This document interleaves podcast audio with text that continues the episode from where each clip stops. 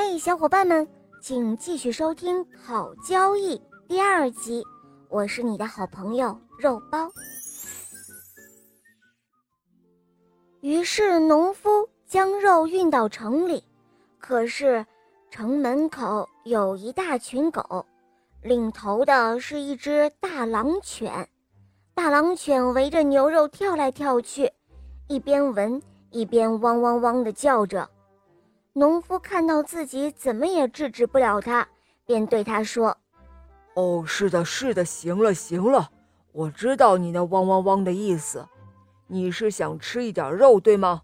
可是要是我把肉给了你，我自己就要倒霉了。”但是那个大狼犬只是回答：“汪汪汪。”哦，好吧，那么你愿不愿意答应不把肉全都吃完，并且？愿意为其他的狗做担保呢？大狼犬汪汪汪地叫着，回答了农夫：“哦，好吧，要是你硬要这么做，我就把肉都留在这里。我认识你，也知道你在谁的家里当差。我把话说在头里，你必须在三天之内把钱还给我，不然我叫你好看。你可以把钱送到我家里去。”说着，农夫就把肉卸在地上，转身回家去了。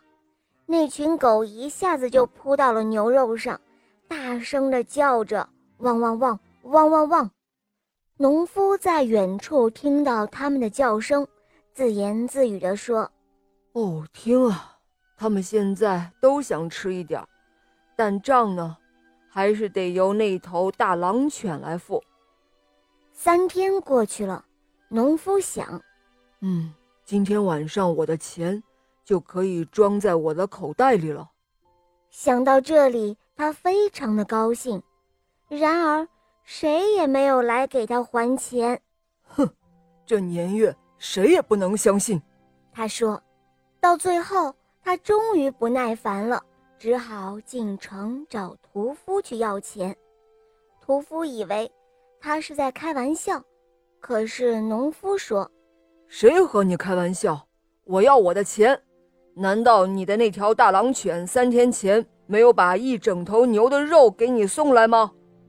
屠夫这一次真的发火了，他一把抓起了扫帚，把农夫赶了出去。“哼，你给我等着！”